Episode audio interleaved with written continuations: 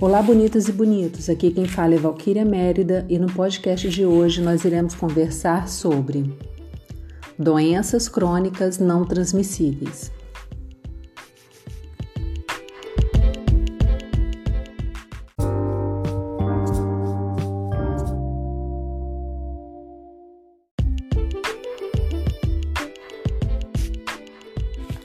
Segundo a OMS, as doenças crônicas não transmissíveis são a causa principal de mortalidade e de incapacidade prematura na maioria dos países do nosso continente, incluindo o Brasil. Esse tipo de doença está associado à atividade, à idade elevada ou ao estilo de vida da pessoa, como a má alimentação, estresse, sedentarismo, que são aspectos que são muito presentes na sociedade atual. Antigamente, as infecções eram a grande causa morte da população. No entanto, com a melhoria da qualidade de vida, dos medicamentos, por exemplo, a situação mudou. No início do século passado, as doenças infecciosas eram as que mais levavam a óbito, aproximadamente 50% enquanto que hoje, com as melhorias das condições socioeconômicas e culturais, a mortalidade é predominantemente consequência das doenças crônicas não transmissíveis. As doenças de maior impacto para a saúde pública são, em primeiro lugar, doenças cardiovasculares, segundo, o câncer, particularmente o câncer de colo de útero e o de mama em mulheres, e o de estômago em pulmão em homens. Em terceiro lugar, o diabetes mellitus. Em quarto lugar, as doenças respiratórias crônicas, dentre outras. Uma doença crônica afeta a qualidade de vida e pode restringir a vida da pessoa em diversos aspectos. As doenças crônicas não transmissíveis geralmente são resultado de diversos fatores, como genéticos, ambientais, fisiológicos e até mesmo comportamentais, ou seja, de acordo com o estilo de vida de cada pessoa. As principais doenças crônicas não transmissíveis são doenças cardiovasculares, doenças respiratórias crônicas, diabetes mellitus, neoplasias, dentre outras. Essas doenças possuem quatro fatores de riscos principais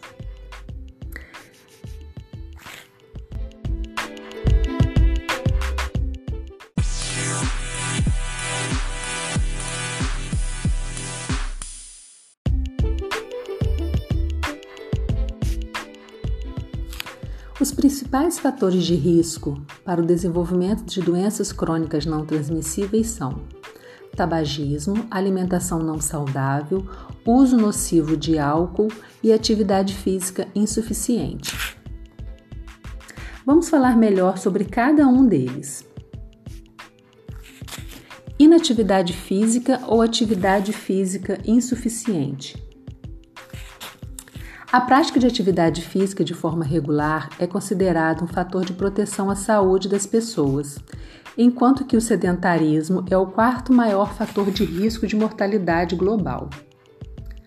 A OMS recomenda a prática de atividade física de no mínimo 150 minutos de atividade física semanal. Se nós fizermos a conta, dá mais ou menos 22 minutos por dia, de intensidade leve a moderada. Ao passo que, se a intensidade for vigorosa, a recomendação por semana é de, 50, de 75 minutos para adultos. No caso de adolescentes, o tempo recomendado sobe para 300 minutos semanais.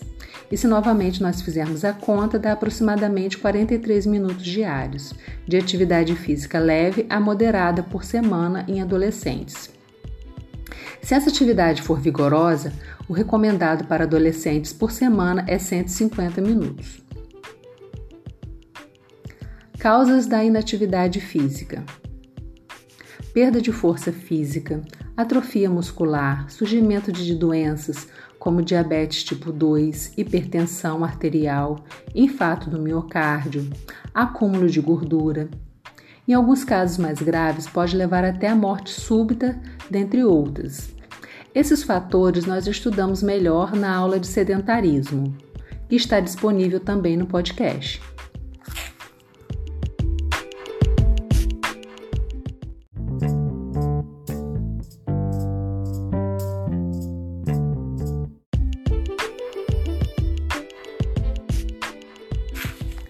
O tabagismo.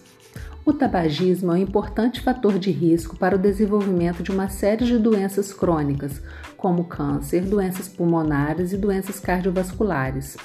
Desse modo, o hábito de fumar parece, apare, permanece como líder global entre as causas de mortes evitáveis. Outros estudos associam também o fumo passivo a esse grupo de doenças.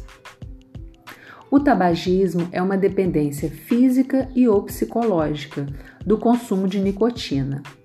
Essa substância está presente principalmente no tabaco e, consequentemente, no cigarro.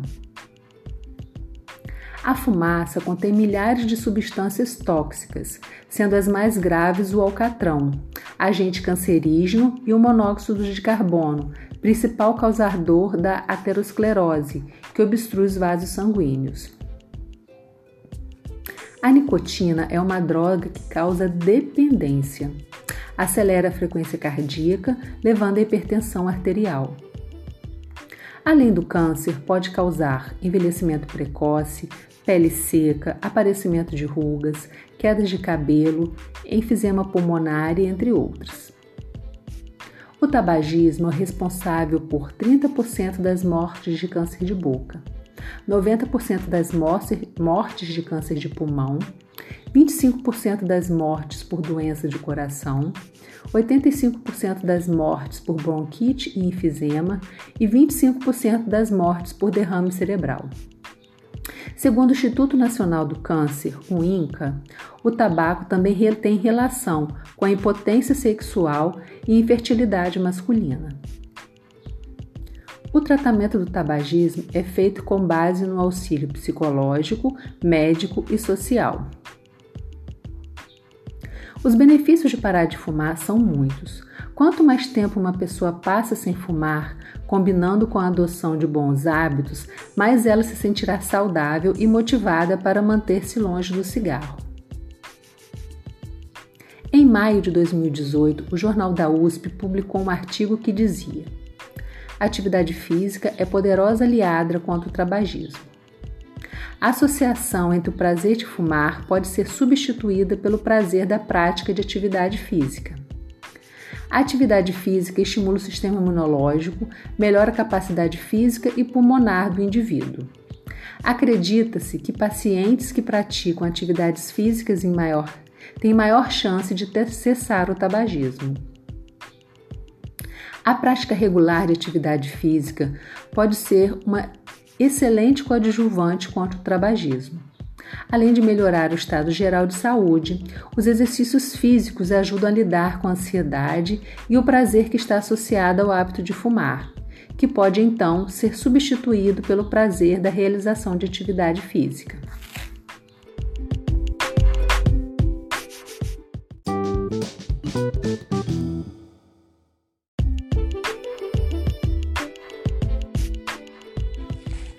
Consumo nocivo de álcool.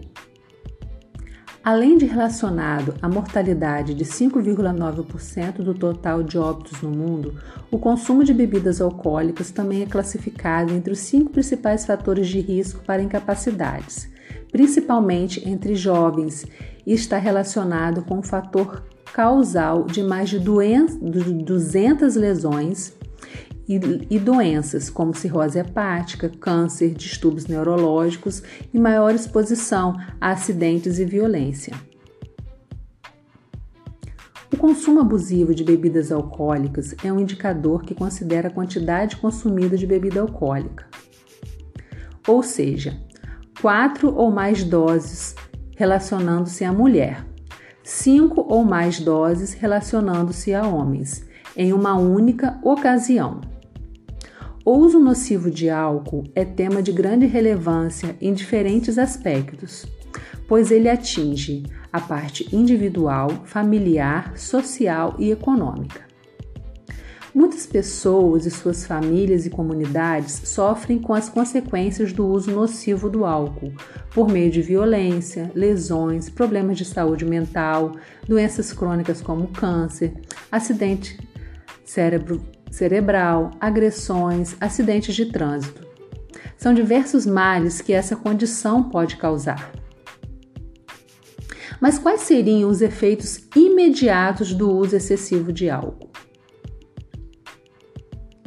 O uso excessivo de álcool, de forma imediata, causa no organismo fala arrastada, sonolência, vômitos, diarreia, azia, queimação no estômago, dor de cabeça, dificuldade para respirar, visão e audição alteradas, alteração na capacidade de raciocínio, falta de atenção, alteração na percepção e coordenação motora, perda de reflexos, perda da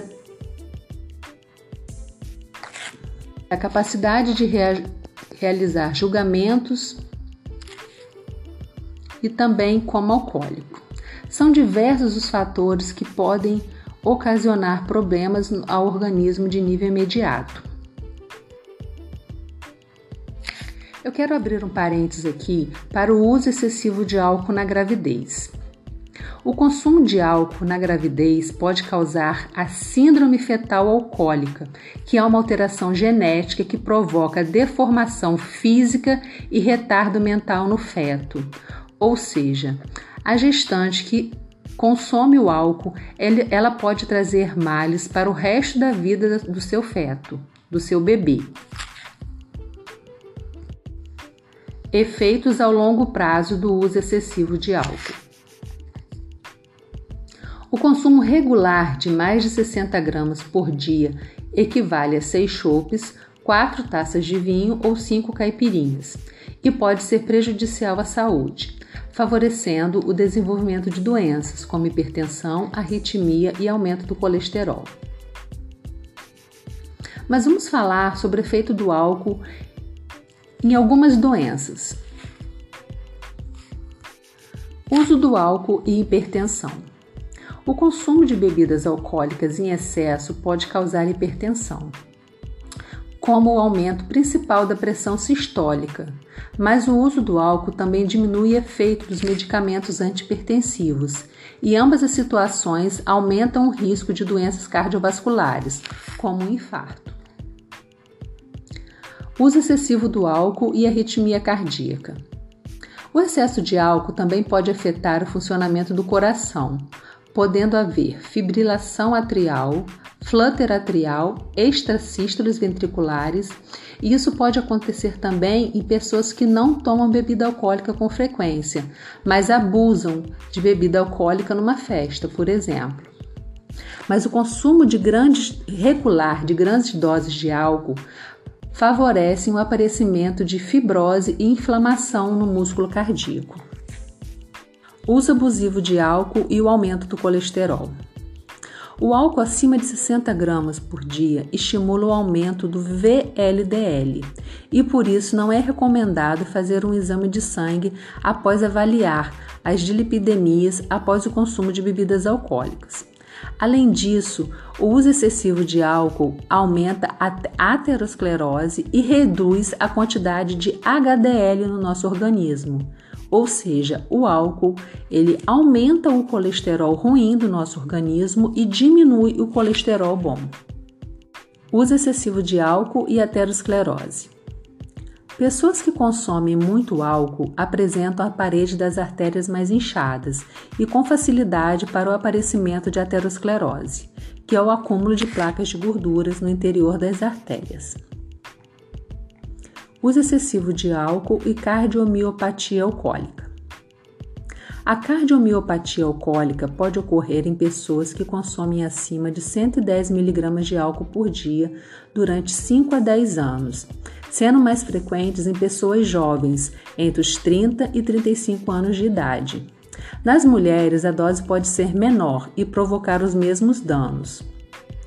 Essa alteração faz com que haja um aumento na resistência vascular, diminuindo o índice cardíaco.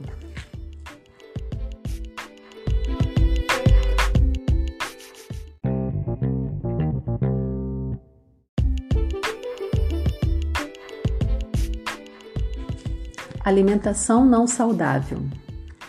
Alimentação não saudável é aquela incapaz de fornecer ao organismo as quantidades e os tipos corretos de nutrientes para o seu bom funcionamento. Comer demais leva a uma série de problemas de saúde, incluindo doenças cardíacas, colesterol alto, diabetes e certos tipos de câncer. No entanto, se você não ingerir calorias suficientes devido a comportamentos anorexo ou bulimínicos, por exemplo, seu corpo também pode sofrer. Poucas calorias podem resultar na perda de massa muscular, problemas cardíacos e até mesmo a morte. Ou seja, o que nós devemos buscar é um equilíbrio, nem de mais e nem de menos.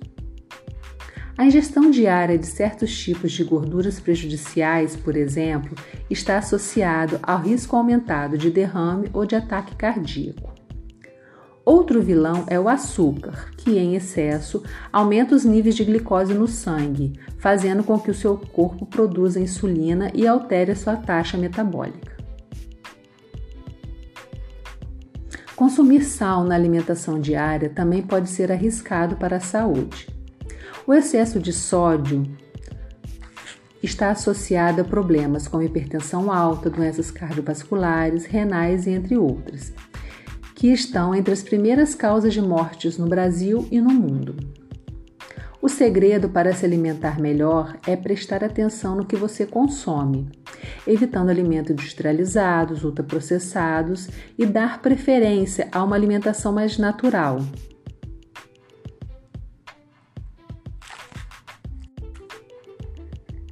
Então, nós acabamos de ver os principais fatores de risco para o desenvolvimento de doenças crônicas não transmissíveis.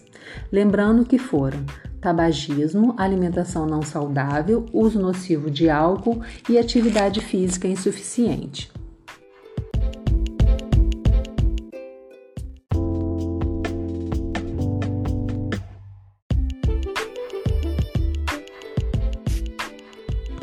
A partir de agora, nós iremos falar sobre algumas doenças crônicas não transmissíveis.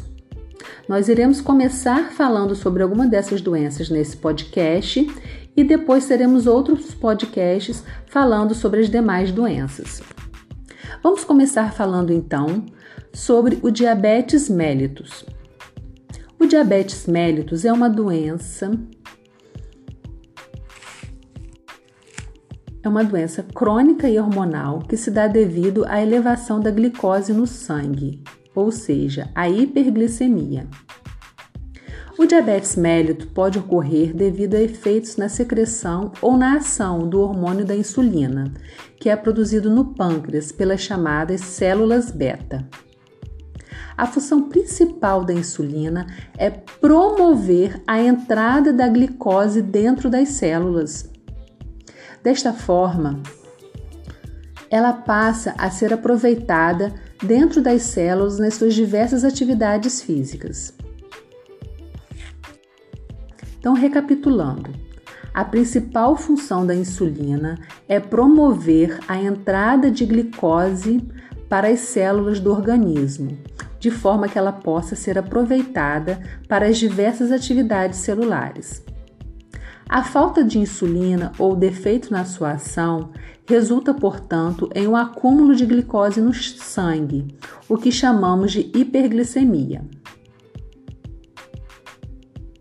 Alguns sintomas dessas doenças são sede e fome demasiadas, visão embaçada, formigamento excessivo nos pés, infecções e cicatrização precária de feridas. O exame básico para detecção é a chamada glicemia de jejum. O resultado esperado fica entre os valores entre 70 e 110 milímetros a cada 100, 100 ml de sangue. Podemos classificar o diabetes em dois tipos: diabetes tipo 1 e diabetes tipo 2.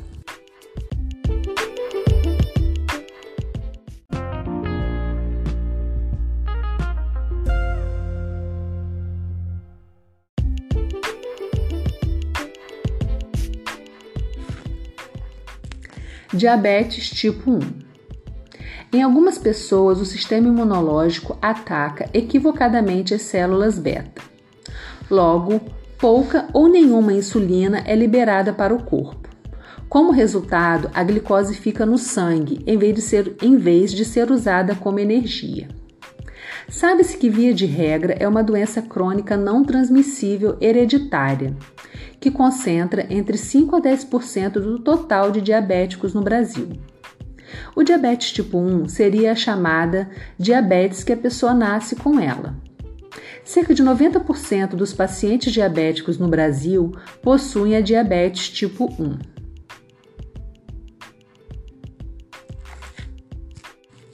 O diabetes tipo 1 aparece geralmente na infância ou adolescência, mas também pode ser diagnosticado em adultos.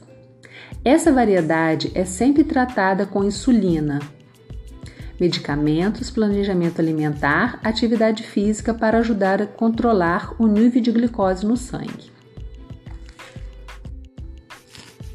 Diabetes tipo 2 o tipo 2 aparece quando o organismo não consegue usar adequadamente a insulina que produz ou não produz insulina suficiente para controlar a taxa de glicemia.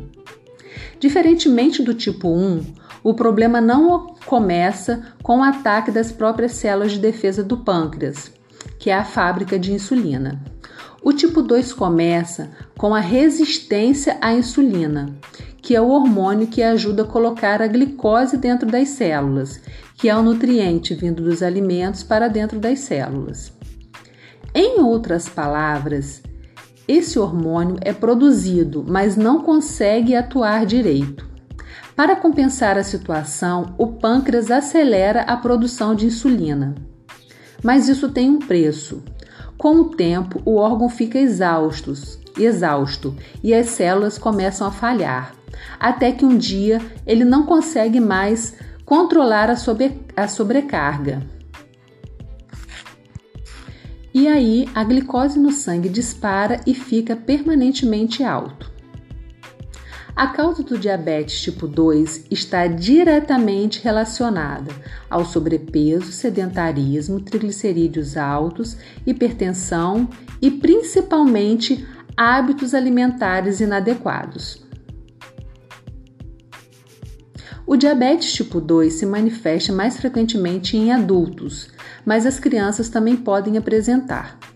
Dependendo da gravidade, ele pode ser controlado com atividade física e planejamento alimentar.